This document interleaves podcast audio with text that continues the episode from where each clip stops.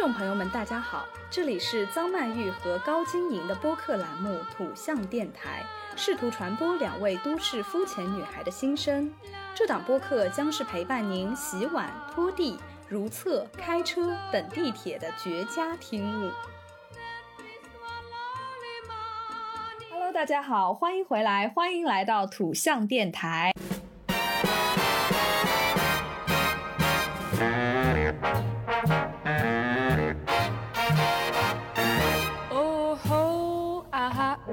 的朋友们应该已经发现，我们这期节目的标题跟以往有一些不同了。那么从本期节目开始呢，我们将开设一个全新的系列对话，来讨论与打工相关的话题。本期呢，就作为这个系列节目的第一期，就先由曼玉和高老师，我们两位主播先来抛砖引个玉。对的，所以从下一期开始，我们会邀请身边的朋友来一起分享打工的趣事，或者是惨比较惨的一些事情。那主。主要还是惨事比较多吧，就趣事我也不太想听。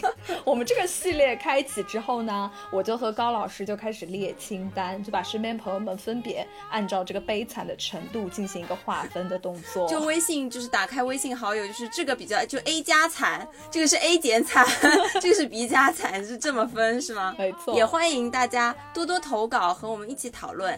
从下一期开始，我们也会从评论区挑选留言，在节目上和大家分享。对我真的非常期待这个环节，就是还有什么事情能比阅读大家的惨事更让人开心呢？OK，那。不知道从何时起，打工人这个称号就天天被大家挂在嘴边，然后我们都亲切地将自己的社畜身份，在不知不觉中转化成朴实打工人的这样一个身份的转变的动作。既然我们今天要聊，我们就从头聊起，好吧？我们就聊透，就从学生时代开始。一般来说，我们还是学生的时候呢，打的工都是那种赚不到几个钱的，吃力还不讨好。为了能在食堂的时候多吃几口菜，在外面吭哧吭哧接活干活。所以高老师，你是几岁开始打的第一份工？如果说第一份工的话，可能是就是。高三考完，人家不是一般高三结束了以后会去学车啊，然后环游世界啊，做一些很开心的事情。然后我就被我爸送到了一个阿姨的茶楼里去学茶艺，关了两个月。是是在那里进行全封闭式的打工吗？呃，反正就是做那种礼仪小姐吧，反正嘻嘻的。但是他老板是我的阿姨嘛，然后他的儿子也会过来。其实就是我们是年龄相仿的几个。小孩子在一个阿姨的茶楼里做一个打暑期工的动作吧。那所以你这个两个月下来，一共是入账了多少钱呢？哎，我当时觉得很多哦，一千二一个月，我觉得好多啊。我记得是做二休一哦，还蛮轻松的嘞。早上十点，然后到晚上。七点半还是八点哦，OK，其实很闲，因为你不需要泡茶，因为泡茶那边是有泡茶的专门的师傅在的。然后呢，你需要做的事情呢，就是如果有客人来的时候，你就给他们上水果，然后水果呢也是楼下有阿姨切好会给你的。大部分时间是没有客人的，哎，我也不太懂哦，就是茶楼一般是没有客人的，我也不懂这些茶楼是怎么经营下去的，就没有人来。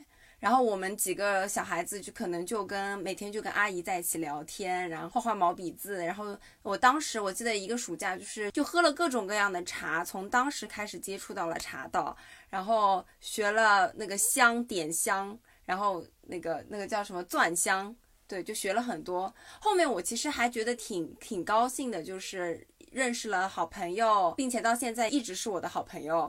知道了怎么样泡茶什么什么的，我还蛮高兴的。所以第一次的打工体验对你来说就怎么样？还是算是比较满意的一次。我当时会觉得为什么要去啊？就人家高考考完了就在家里睡觉或者是出去玩。但是我现在回想起来，其实还蛮高兴哦，还不错。OK OK，但是我听你这样说下来啊，我真的觉得这份工作的确是还 OK 啦。就有点像是一个那种暑期的一种人生体验的感觉，你知道吗？就是像那种欧洲什么青年出去打工的那种感觉。哎，对对对对，蛮文艺的，对，还不错。你呢？你的第一份工作是什么？我的第一份工作啊，我那时间就要比较靠后了，因为一般来说呢，打工就是，嗯，像你像高老师就属于比较积极派的，你是当时就是一被迫哦，你是被迫被迫积极。OK，没有办法。那我呢？我其实高三毕业的那个暑假，我是什么工种都没有进行，在家里玩了整整三个月，然后各种出去玩啊、旅行啊，就是高老师最羡慕的那种人。没错，所以我的第一次打工是进了大学之后。那众所周知，我们这个女子尼姑大学，就是进来了之后，你就会发现自己要花钱的地方非常多，也不知道为什么就被各种七代八代，就发现哎，这个也要买，那个也要买，口红也要钱，什么乱七八糟都要钱，什么东西都要买，就发现自己钱不够了。每个月给的那两千块真的是不够花了，哦，真的是不够花。对，所以那个时候我就想要赚钱了。那你知道我们那个时候赚钱，肯定第一个想到就是去啊、教学生乐器，对吧？给人家上这种音乐课。当时呢，我就啊、问我一个学姐有没有这种机会能够介绍给我，然后她刚好手里就有一个，然后她就给我了。这个琴行它非常远，它在宝山。而且不是普陀和宝山交界的宝山，是宝山和东海交界的宝山。是游轮旁边的宝山。再往前走一步就到崇明的宝山，真的很远很远。那你怎么然后去呢？当然是坐地铁啊，我总不可能打车吧？那个时候多穷啊，就大学生大一哎。琴行的课嘛是从嗯早上九点开始的。然后我六点就要起床，六点就要起床，坐两个小时地铁，一号线从头坐到尾。哎我好像知道这个地方叫什么，一直会有那个什么方向。通河新村还是叫什么，反正还是再往后，总之就是一号线的倒数第二，也不知道是第三站了。我每次去上班的这个早上，在地铁上，我能睡四五觉。我睡四五觉醒来，我还没到，真的非常远。那个时候呢，琴行里给的价格也很低，然后又是因为就是位置比较偏远的琴行，所以本身可能价格就更低了。然后你知道我那个时候教一个学生是四十五分钟，你猜我拿到多少钱？四十五分钟啊，八十，再往下一点，不会是五十吧？六十。哦，我也有，等会儿我也有跟你分享，我也有差不多的故事，你先说完。对，这个是我就是最低最低了。更恐怖的是，这个六十一个学生的琴行，我竟然坚持了整整一年。然后一开始我去的时候还没有那么多学生啊，我一开始去的时候大概只有三个学生。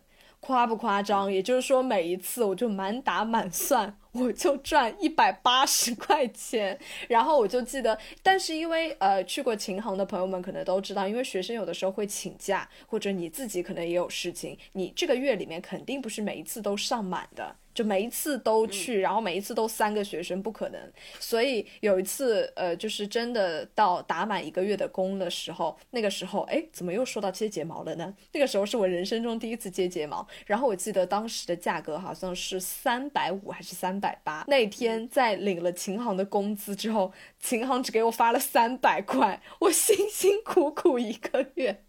连一次睫毛的钱都没有赚到啊！这整个就是廉价到不行的一个劳动力，这就是我宝山琴行历险记，这是我打的第一份工。OK，呃，听众朋友可能不太知道，呃，我们学的是艺术类嘛，对，然后不像其他的大学生或者是其他的学文科的这些，他们可能会去做一些什么餐馆啊、麦当劳啊、发传单啊，这些可能都是大家一开始会有的兼职工作嘛，会比较容易想到的，星巴克啊、麦当劳啊、肯德基端盘子啊，种种很种千奇百怪。然后我们基本上一上来到进到大学，第一份打的工基本上都是琴行或者是接的活动。对，然后而且那个时候，虽然我自己觉得我的工资实在是太低了，但是对比我身边就是很多去那种赛百味啊，或者去肯德基打工，他们好像一个小时是八块还是九块钱，当时。然后我跟他们对比了之后，我发现自己就是大富翁，你知道吗？哦，我就想说，怎么人力的价格这么低呀、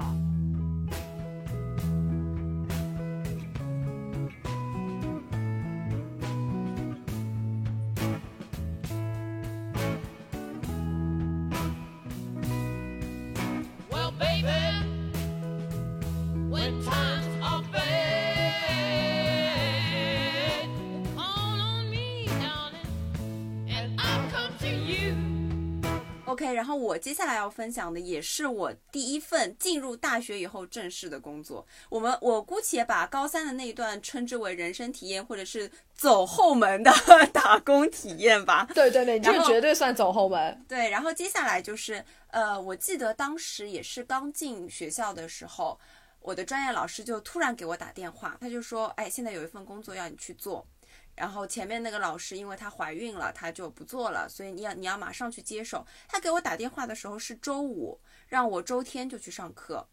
我记得当时开刚刚开学没多久，我就非常的紧张，我还特别害怕。我记得的很清楚，是我爸陪我去上的上的班，因为我就是很谨慎嘛，我害怕，哎呦，老师介绍的工作生怕做不好。后面我就去了。那个呢是一个新庄小学，新庄某小学的一个兴趣班，但是它这个兴趣班呢又是挂靠在和一个。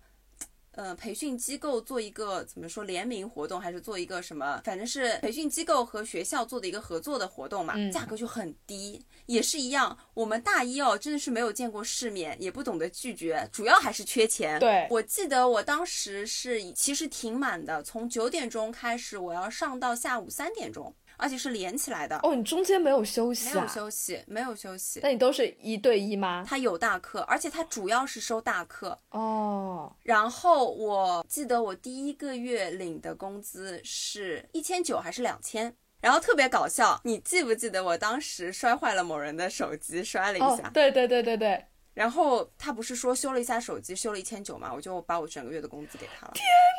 所以我才记得特别清楚。原来这是摔手机背后的故事。天哪，我真的我也是第一次听到哎，对吧？我记得特别清楚，我当时跟我家里人难过嘛，肯定是我的问题，是我不小心，但我也不知道修手机竟然要修掉一千九，然后我就说这是我一个月的工资，我辛辛苦苦每周都去上课，我是每个礼拜六从家里。就是到学住到学校，因为学校离那边比较近。礼拜天一早从学校后门坐公交车去那个学校的。我的天，那真的很辛苦了，这个真的很辛苦，而且奔波途中的这种疲惫，还有最后拿到手，哦，刚拿到手的钱就又转给别人的这种感觉，哦天呐，高老师你太惨了。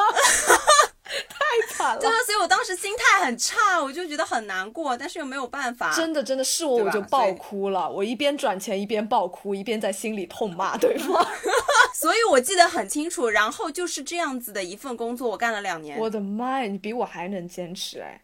因为我之前也说过，我觉得我是一个非常懦弱的人。可能大家不知道，我们如果说辞去了这份工作，这个又是老师介绍我的工作，我不敢说轻易说走就走。然后那个你如果要走的话，你也要找到下家，你要找到备胎，你才能走。要不然的话，你走了人家空窗，我们还是会想要尽量的让他接轨。对对。所以我记得我这个工作我做到了大三，从大一做到大三，而且我。不是跟你说吗？我是一进学校就做了这份工作，所以我从一进学校开始我就没有周日了。Oh my god！我哭了，我现在在线哭泣。所以你的收费从一开始到最后都没有变过，两年都没有涨过价。当然了，因为是学校的，就很少。男默女泪，干很少的钱，然后又很累，又很辛苦。天哪，真的不容易耶。然后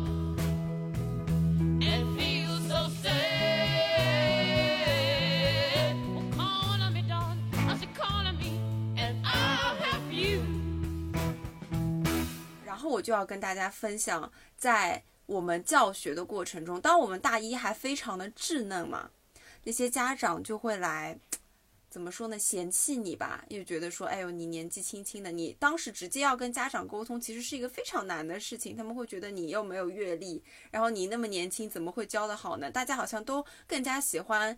一个比较资深的老师，你有没有觉得？对对对，所以那个时候我去琴行，比如说我大一进去啊，我跟人家说我大四了，然后每次我去的时候，我就会特意穿的比较成熟，总之就是把自己打扮的要老成一点，就给人一种就师资很老的感觉。哎，我也是，我后面就开始走 OL 风，开始涂大红唇。对，就是要这样，真的，我跟你说，形象的改变对于这种人家对你的这个。第一印象就是非常重要。嗯哼，哎，你有没有遇到过一些非常难搞的家长？嗯，我有碰到过一个，也不能说是难搞吧，就是有一点让我非常生气。他每次都迟到，他记不住上课时间。因为一开始大家关系都还不错的时候，因为其实规定是说，如果你这个这节课你这个学生迟到了，那你这节课就是钱是要算的。你人没来关你的事，谁让你迟到？但是钱是要照扣的，对不对？但是一般来说都不会这样执行的，家长都会给你求求情啊，就说哎呀，老师就算了吧。那一开始我也是觉得说，那大家赚钱都不容易嘛，那算了就算了。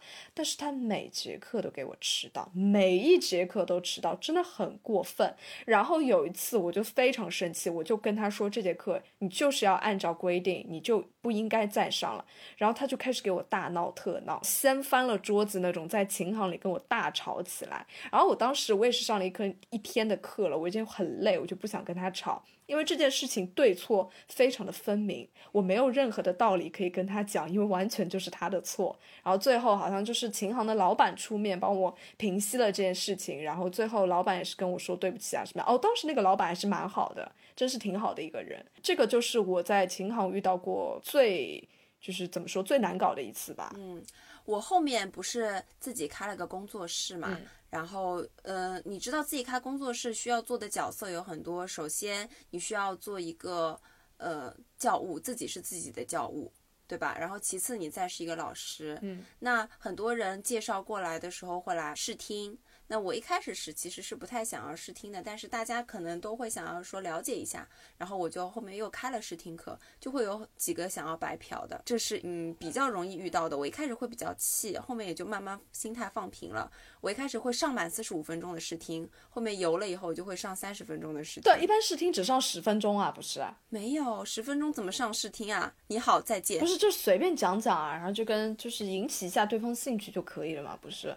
哦，那我工作是想尽可能就想做的专业一点，嗯，然后我有遇到过一个人试听了两次，后面他还跟我发微信，然后就是说老师你年纪多大？你教过多少学生？你的教龄有多少？就是。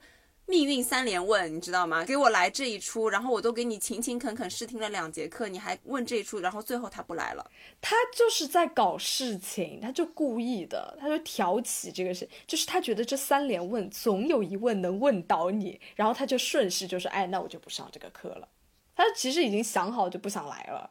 原来是这样啊，我就觉得，呃，我觉得是这样啊。哦，这种就是蛮，嗯，真的是怎么样的人都有。OK，我们除了第一份工作遇到的这些不好的家长以外，你还有做过什么别的工作吗？这里呢，我自己的打工经历是比较少的，但是我有一个就是比较奇特跟打工相关的一个经历啊。你知道在那个徐家汇东方商厦门口总是有一个 DQ 的冰淇淋车。你有没有印象？倒杯不漏。对对，然后有一次就是我也是在那边逛逛逛，然后想说，哎，去吃一个 DQ 的冰淇淋吧。一走进去，对方就说啊，欢迎光临 DQ，然后是不是就可以了解一下？然后我想说，哎，这个哎，等一下，我要模仿一下，我特别喜欢模仿这，欢迎光临 DQ，我我会我会模仿那个全家，欢迎光临，欢迎欢迎个下次光临。你是不是偷偷在全家打了十年的工？啊，你继续说。然后我就听到他这声音，我就觉得突然一下就唤醒了我的记忆，你知道吗？我说怎么那么眼熟、耳熟的声音啊？然后我就一抬头，发现是我的初中同学。然后我就说：“哎，你不是那个谁谁谁吗？”然后他说：“哎，你不是那个谁谁谁吗？啊，你在这边打工吗？”然后就这样问，他说：“对啊。”我说：“那你一个小时多少钱？” 然后他说：“一个小时八块。” 然后周围的人就当他说出了一个小时八块的时候，就是他们那个车里有三个人嘛，三个人就同时都叹了一口气。之前我有朋友去端盘子，他们说端盘子真的很累，然后发传单又真的很社死。就发传单，你正常在街上发传单，你真的发不掉。然后你如果说偷偷的去扔掉的话，你的主管会看到啊，真的会看到，他们会分管的。你一定要就是在那边发的，发掉。然后钱也非常的少，他也是按几一个小时一个小时算，还是半天半天算。还有那种呃穿那个大玩偶的衣服，钱也非常少，又很热，真的很惨。打工人不容易呀。那你有没有什么那种很搞笑的故事，能来让我们笑一笑，或者很惨也可以？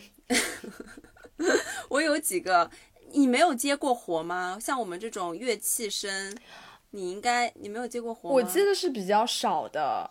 就是我知道以前有人会在乐器展上，因为我是学打击乐的嘛，就很多人会去在乐器展上去那边展示，然后人家就会按时间来给你算钱，一个小时多少钱，或者说半天多少钱。但是嗯，乐器展的活我是从来都没有接过，一个是因为架子鼓不是我的特长啦，还有一个是因为我去过一次乐器展，我觉得真太疯狂了，上面的人不是在敲鼓，是在卖命，哎，对的，真的很夸张，在那边摇头晃脑，就是一个小时鼓敲完，我觉得整个高血压、心脏病全部都要爆发，然后血管都要爆裂。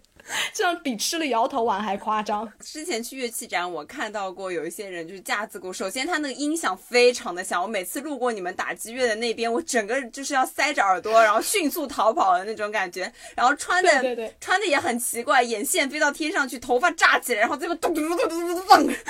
没错。那你们除了那个呃架子鼓、马林巴啊，什么大镲、小镲，不需要卖吗？都要卖啊，然后都有展示啊。但是呃，这种就是比较少的，因为它乐器展示这样的，一个是他在自己的摊位里自己展示，但是这种是都是他自己的工作人员就可以自己展示了嘛。因为卖乐器的本身肯定也是懂一点的，不可能完全不相关就来卖。我刚说的那种打架子鼓的展示是在专门有一个展示台。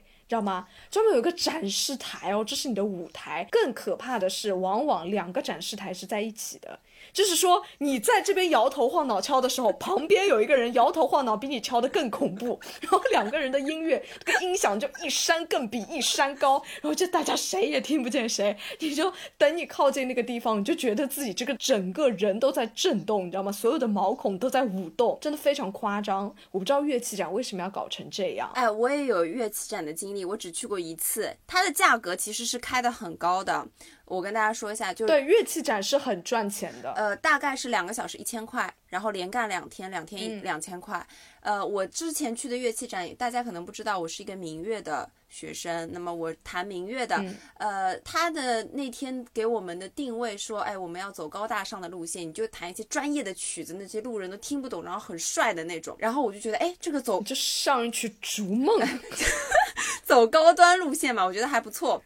我就去了，哎，还穿了一个那种中式的旗袍，然后我去弹，弹了以后，我旁边那个摊位开始放荷塘月色，又有 DJ，然后弹那种，引来了很多人的围观，你知道吗？嗯，我们这个时候，我们这个摊位的人坐不住了呀，他就没法再高端下去了，根本没人听。对，悄悄的跟我说，你弹一些就是大家知道的。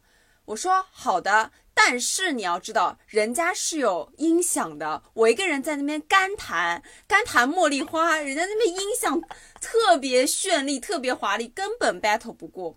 我也是整个人就很社死的那种感觉，因为你知道，两个摊位旁边就是很多人，然后我我的这边就冷冷清清，就非常的又觉得愧疚，人家拿了 拿了这个钱，对，但后面人家也没有关系了，赶紧赚完钱赶紧走人，反正这两千块到手了就好了。我也再也没有去过乐器展，我觉得太社死了，我实在是受不了。就是真的侮辱性极强，这份工作真的侮辱性极强。没错，我当时第二天的时候，时候他们的要求就是我要弹的《茉莉花》这种曲子，你知道吗？所以我就是想，为了两千，为了两千，为了赚钱，为了赚钱，满脑子洗脑自己。哎呦，打工人再一次感叹，打工人真是不容易呀。同时，我还有接活，我接活其实真的很少，所以我后面有活，我基本上不接。首先，我们的乐器要自自带，有很多东西要自带，就很很烦，嗯，打车啊什么的。然后，其次呢，我觉得接活对我对于我一个稍微有点内向的人来说，还是有点公开处刑的感觉。嗯，有一次。呃，也是报价很高，大概是七百到一千这个价格。他的说，他说的是只要一天有两个钟，两个钟显得很色情的样子，就两个点吧。呃，一个一个时间点是十一点半到十二点，一个时间点是五点半到六点。嗯，然后就觉得两个点加起来只要一个小时，然后有这笔钱嘛。嗯。我就选 OK，又是民乐合奏，也不是我一个人的，就去了。万万没想到啊，它这个地点是在中山公园七楼，你去过吗？呃，中山公园龙之梦，我去过啊。中山公园龙之梦，它的七楼不是全部都是餐厅吗？对。我们这个活竟然是桃花源，哎，桃花源，桃花源记，就那个叫什么？什么？就是吃苏浙菜的，哎，就是桃花什么什么的吧？忘记了。对，吃苏浙菜的一个饭店的 开业 迎宾，又是侮辱性极强的一个工作。他们说你们不用带琴，然后也不用带衣服，我们会给你。OK，琴是有了，衣服也有了。这个衣服是什么？是一个大开叉的旗袍，整个走一个夜上海的路线。它的那个装修风格不就是小桥流水嘛？对，然后那种竹子啊，灯嘛暗暗的。分配给我的是一件玫红色的大开叉的旗袍，那个开叉我我就是你稍微动一下就能看到底裤的那种。但你来都来了，你不能说说走就走。然后我就被安排到了门口。开始弹，噔噔噔噔噔噔噔噔滴，这是我妈最爱的古筝曲。哦，我真的觉得侮辱性好强，我真的太讨厌接活了。哦，真的来钱是快，但是还是那句话，真的侮辱性太强。对，所以我之后基本上不接活，我只做老师。我喜喜欢做老师，我不喜欢接活动，我不喜欢。在舞台上表演，我不想当明星，我不想别人看我。接活这件事对你来说真的是颜面扫地的一件事情。没错，后面他们还有说，在就是我们家旁边的这个商场，就说很近，你只需要去弹琴。是一个旁边当然不能接啊，是一个就是我记得要不是中秋，要不就是元宵，嗯，反正我说我不接，我不接，我不接，我不接，就很明确的拒绝了。后面我去了那个商场，我发现就是在门口有一块板，那个不那个板不知道是月亮还是什么，就在那个板前面弹琴，还好我没有接，不然都是你的初中、高中同学路过，然后看到你，然后大声叫出你的名字，高进。那天就是朋友圈里的 star，你知道吗？哎呦，我们这个专业哦，在我们上学的时候，真的就只有这两条路选择，要么就是来钱慢，呃，以及稳定，呃，有部分尊严的老师，要么就是来钱快，然后不稳定，但是就是没有尊严，毫无尊严的。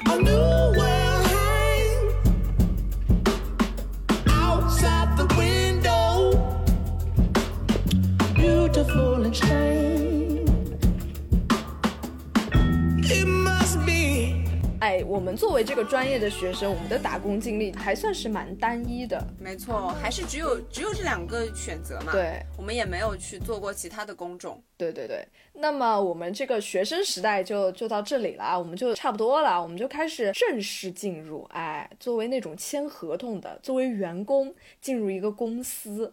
那我是毕业之后呢，我就是去了学校里嘛，成为了人类灵魂的工程师。那么我就想说，我们就这样吧，我们就说我们分别第一天上班的这个经历，好不好？OK。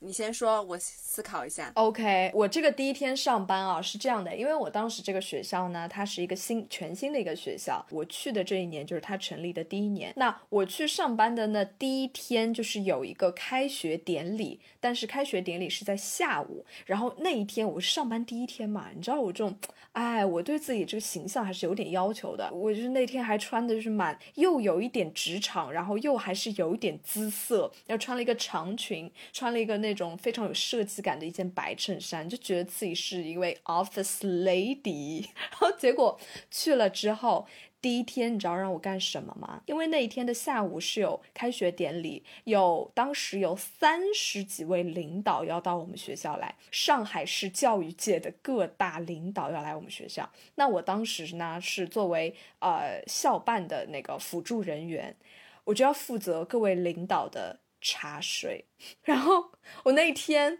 我就开始端茶送水。但是，你知道领导他的这个要求是蛮高的，你不可以给领导喝那种一次性的那种瓶装水，你知道吗？不行，你要这样你就不尊重领导。你知道要怎么样？要拿那种特殊的、非常造型古朴的，一看就是老干部的那种陶瓷，还有带盖子的杯子，然后往里面倒茶叶。但是呢，你这个茶叶不可以提前泡好。哎，这里面又是有一定讲究，你为什么不可以提前泡？因为大家不知道你这个茶是什么时候泡的，哎，你是不是来之前什么三天前你就提前泡好了给我喝这种茶？不行，你要先把茶叶倒在那个杯子里，等领导全部来完、全部上座之后，你要拎着一个大的暖水瓶，再分别给三十几位领导倒水，倒上你刚刚去热水房打上来的热水。OK，你唤醒了我的记忆，因为我最近也是在一个上班的动作，上班上学两边倒，真是太辛苦了。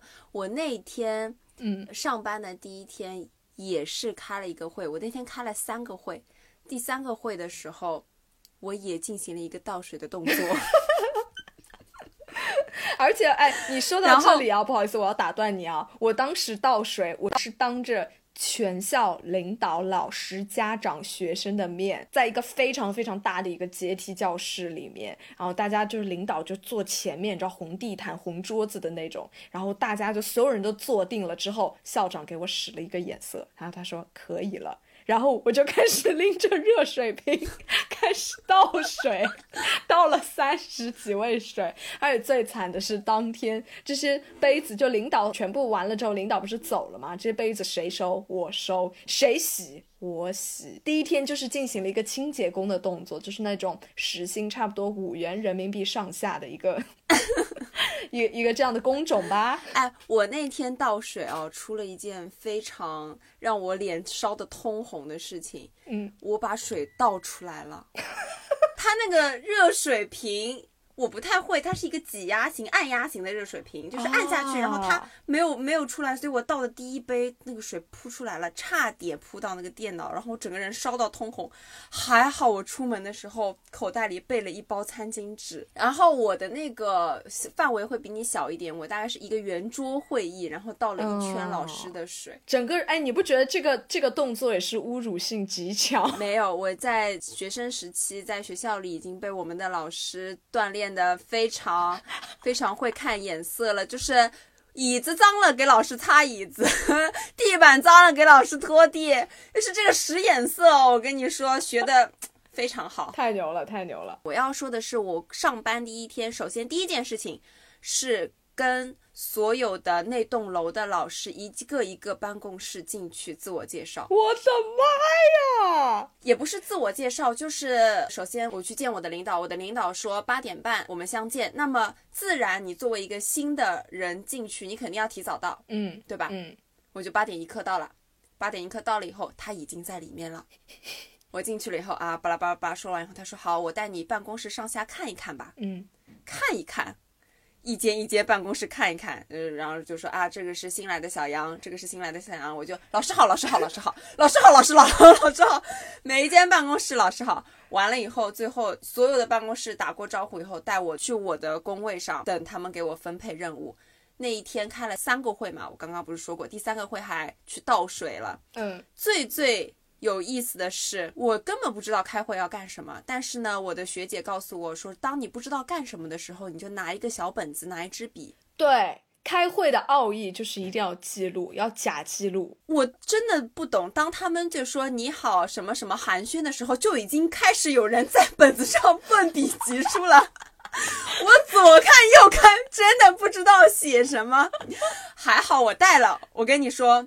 还好我刚才带了，这是一个铺垫。我带了我的小本子。嗯，第二天早上我再碰到那个领导的时候，他跟我说：“昨天你开的第三个会，你把后半部分我们所讲的东西写一个新闻稿，今天中午之前给我。”是不是倒吸一口凉气？因为你知道，你第一天去上班，你完全就没有说，而且他们只是，我只是觉得你们开会可能只是带着我去见见世面，我怎么知道要写东西啊？对啊，那你怎么办？我不是说了吗？还好我带了这个本子，我也不敢玩手机。我看他们在那边奋笔疾书，我就大概记了几个关键字，我后面连词成句，一个字变一句话，写了一篇新闻稿。你太牛了，你整个就是一个编剧哎，这就是我觉得上班第一天的经历吧。所以说就。上班就是给整个人一个从头到尾一个大打击，没错，真好。反正就是开会，你这个笔就不能停，在办公室你这个键盘就不能停。那说到这里呢，我就有一个分类了。那作为我们打工人，我们是有派别的，我们分一类叫做懒惰派。嗯，差不多，我觉得就是以我为首的这一派啊。那么还有一类。就叫做积极派，我觉得必然就是高老师以你为首的。没有，我跟你说，怎么你不是吗？你不是吗？我真的不是积极派，因为我认为积极派就是像那种，你看过《武林外传》吗？嗯，就是那个他他会说放着我来，放着我来，哦，放着我来。你看过那个吗？嗯，我就是不会这样，我不会主动去找事情做，我也不会搞事情。比如说，哎呀，我要搞个活动，或者是说，哎，这个我来做，这个我有这个意见，我不是这样子的。但是呢，如果说你让我做这份工作，我会把它按时的完。成，或者说我会把它很快的、很有效率的完成。嗯，对我不会去偷懒，但我也不会找事情做。哦，我觉得那你已经算是积极派了，真的，因为你不知道我们懒惰派是怎么样，就是拖到最后 deadline 之后还能再往后拖，就是一直拖拖拖拖拖拖。就怎么说呢？我们就从这个上下班的时间来说起好了。首先，我要问你个致命问题：你每天可以准点下班吗？呃。基本上是准点的，但如果说还有一些工作，我就会做完了再走。哦，那你这个还不错哎。你知道我在上班的时候，就是我不知道我们这个学校到底是怎样啊，每天就是四点半放学嘛，四点半放学以后，那个铃声一打，大家就像聋哑人一样，就好像听不到啊，他就是听不丢啊，听不丢。我真的不知道为什么，因为你知道，我每次从四点一刻开始的时候，我就开始哎洗洗杯子，整理整理电脑，就已经整装待发了，你知道磨刀霍霍了。然后一到四点半，我就咻的一下冲出校园那种。呃，据我观察啊，在我上班到前三个月的时候，我每一天都是第一个离开学校的。我真的不知道大家为什么就是要要拖着不走，我不懂。你知道我有一次发现，就是体育组的一位老师就在学校下午玩了一下午的连连看，玩到了五点半才走。啊，我这不急丢啊，真的不急丢。你。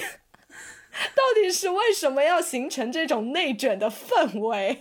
就是摸鱼也要摸到就是最晚走才行。对，我觉得这个氛围真的很不好哎。你们这样子很像国企啊，就很像国企啊。对啊，从来都没有准点下班过的。超夸张，我们真的还好，因为我们很多老师可能是在市住在市区的，然后我们的班车是四点半准时走的，所以他们四点二十左右就肯定要理好东西走了，所以我就会跟他们一起走。但是如果说，嗯，不是这样子的情况的话，我不敢第一个走。有一个客观事实存在在那里，就是你必须要坐这个班车走，对吧？给了大家一个合理的理由。对的，对的，对的。但早上，但早上有内卷。嗯，第一开始我不是跟你说我八点半去上班吗？嗯，后面他们跟我说是八点钟上班，但其实我们不打卡，也没有人来查。嗯，然后有一天我八点钟到的时候，我发现他们都已经到了。再有一天我要去查他们学生的早自修，我就七点三刻到，他们都已经到了。我就在想。是坐了个班车，坐了个来回。其实昨天晚上就市区一日游，根本就没有离开学校嘛。他们到底是几点到的？所以后面我尽量保持自己在七点五十分左右到校。明明说的是八点半，这个八点深深变成了七点五十。对这一点就也很内卷，对吧？哎，不过我上班的时候也是这样的，但是是因为这样，因为你知道早高峰的时候，你每晚往后拖五分钟，你这个交通情况啊，就是大相径庭，完全不一样。嗯，你要拖五分钟，你可能会多堵个半小时。所以说我当时说出来，我就是要有点要流泪的动作啊。当时作为人民教师的时候，每天就是五点三刻起床，早上五点三刻起床是什么概念？夏天还好，冬天的时候五点三刻，太阳公。公公都还没有起来，我起得比太阳公公还早，就是有一种起来要上上夜班的感觉，去上钟了，知道吗？然后五点三刻，就是你开车开到一半的时候，太阳公公才刚刚徐徐的从东边升起。我一般是差不多六点五十就到学校了，所以我就是你讨厌的那种人。我一般到的都是算蛮早的，是全校大概第一、第二吧。太阳当空照。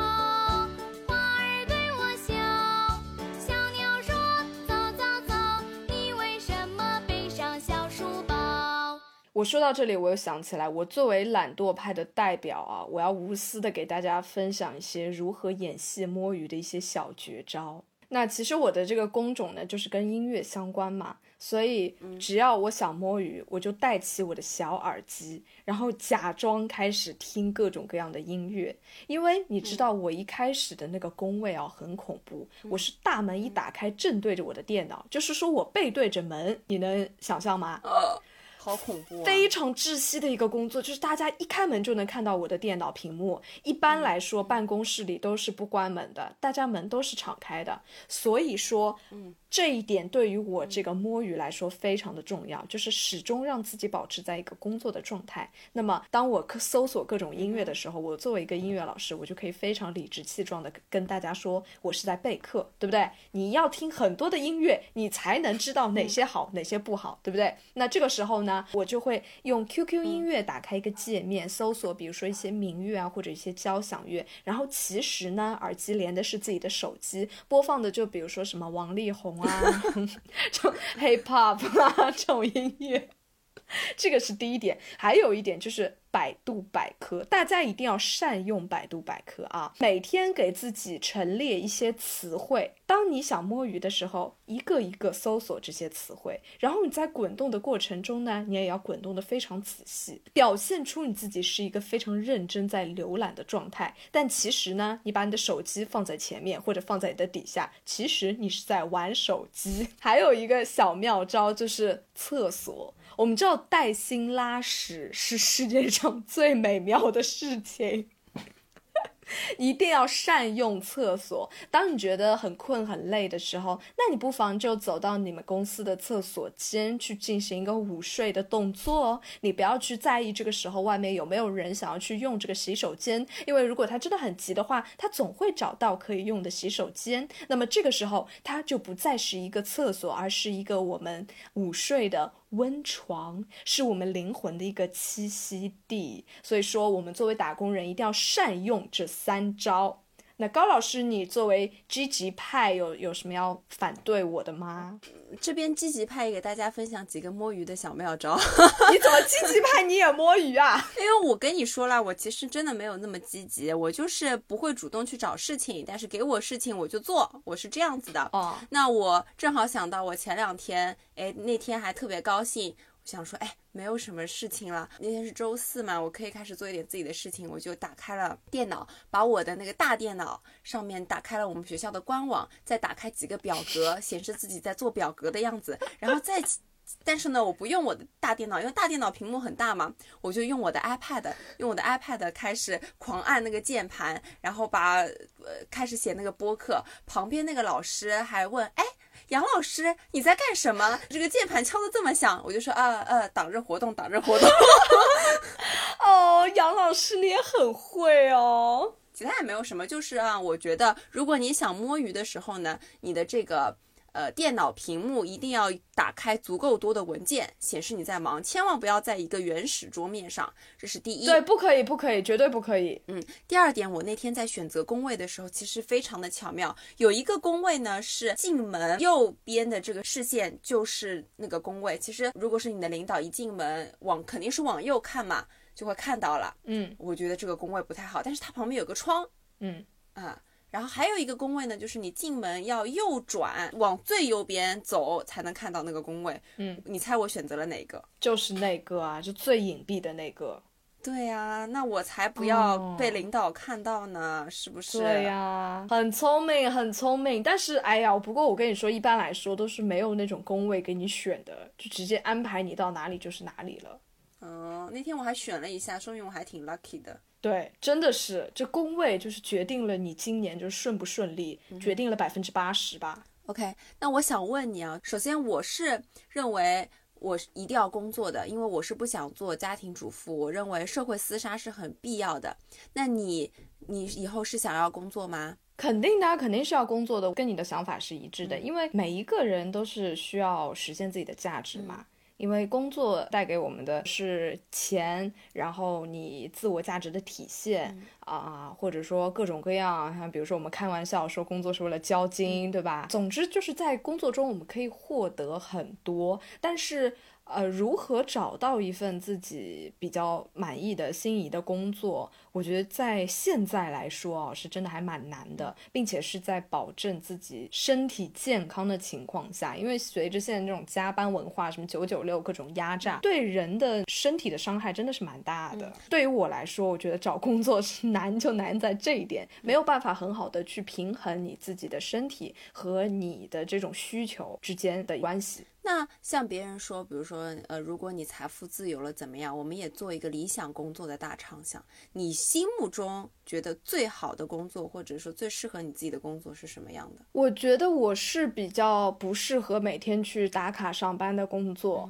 那最适合我的肯定是比较自由的。我想每个人都是这样吧。还是说，有可能有些人就是希望有稳定的工作，我也不知道啦。反正对我来说，我是希望自由一点。还有一个就是说，能够不太受限制，工作内容、工作方向的自由，可以自己掌握的更多。嗯，那我其实没有想那么多，我就是在想，如果说。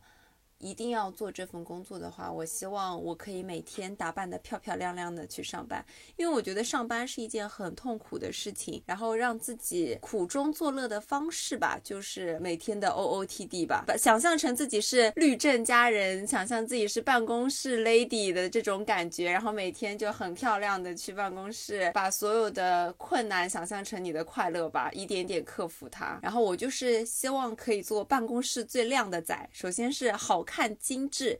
其次是我希望做的工作是那种离了你不行的工作。你跟老板，比如说有一些争执，或者跟领导有一些争执，领导还是会退让哦，你而不是说，哎呦，那你走吧，我随时都能找到人来替代你的这种。我希望能做到说，在工作上是一个有分量的人。OK，这可能是我的工作追求。呃，工作的时候又能实现，不能说财务自由，可能说饿了么自由，或者是吃饭自由，也能实现我的社会价值，然后能认识更多的人。包括说我们现在是做一个老师的工作。嗯，我前段时间是拯救了一个自杀的女孩子嘛，我就觉得这件事，嗯，对我来说还。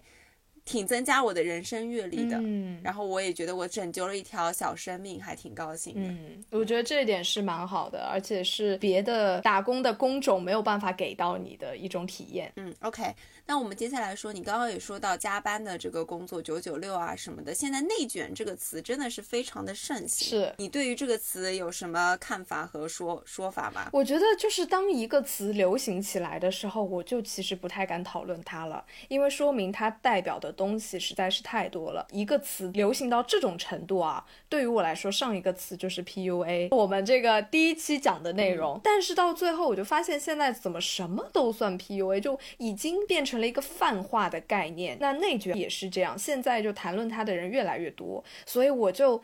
呃，真的已经不知道它到底代表的是什么意思。那我自己对内卷的理解，其实就是把自己与他人同化了。就像我今天说的，当我觉得是八点钟上班的时候，我七点三刻到的时候，大家都已经到了。对。然后你就会更早到，然后另外一个人看到你早到，他也会更早到，大家就越来越早到。对。六点钟 开始上班，以后你们凌晨三点大家就开始工作，这个是真的是还蛮可怕的。但是我自己也不知道有以一个什么办。办法来解决，而且我甚至觉得根本不是我们一两个人可以解决的问题。我也不知道哎，你觉得呢，高老师？我觉得内卷实际上是一个氛围的问题。你身边的人是怎么样，找到一个适合适合你自己的伙伴，然后跟他在一起吧。然后就像我不能说现在工作，我可以说我现在在学校里。我们之前本科的时候其实是有内卷的情况在的，就是我们练琴。哎，我不告诉你我练琴了，但是后面我专业课表现得很好，老师就会夸奖你。那么另外一个就不练琴的那个同学就会被老师说，就会有这种状况在。那我们现在我跟曲奇我们两个人，我们就会互相鼓励，包括互相监督。我会跟他说，哎，我今天几时间练琴啦？你记得要练琴。这样子的话，我们俩就互相激励，然后说下周要上专业课啦，我们两个人不能脱节，这样就不会形成内卷，反而是互帮互助的一个概念，不要暗自的较劲。所以我觉得内卷实际上是人和人有隔阂在，大家都想要越来越往上走，所以才会卷起来。所以就是你的意思，就是说，如果你觉得自己在这个集体里，呃，活得非常不开心的话，那你就选择换一个集体，树挪死，人挪活。哎哎，可以是这个概念啊，但是它太理想化了，不可能说你到这个地方哦。他内他有这个内卷效应，哎，我走，不太会。对啊，所以说也只能说慢慢适应吧，不可能所有人都会有这样子的。好吧，那就只能在这里祝愿我们所有的听众能够足够 lucky，不遇到内卷这种情况，或者说遇到了之后也能够轻易的逆转它。好，今天的结尾稍微有一些荡啊，我们最后用几句格言来把大家的气氛挑一挑。泰戈尔曾经说过：“生活，生活，生下来就是要干活的。” 鲁迅年轻的时候说过一句名言：“年轻就要醒着拼。”好，我们这是打工系列的一个开端，之后也会邀请我们的好朋友一起来分享他们很惨的事情，那些让人讨厌的甲方和那些善解人意的老板们。嗯，OK，也希望大家多多投稿。对，嗯，我们这期节目就到这里。好，那我们就下期再见喽，拜拜。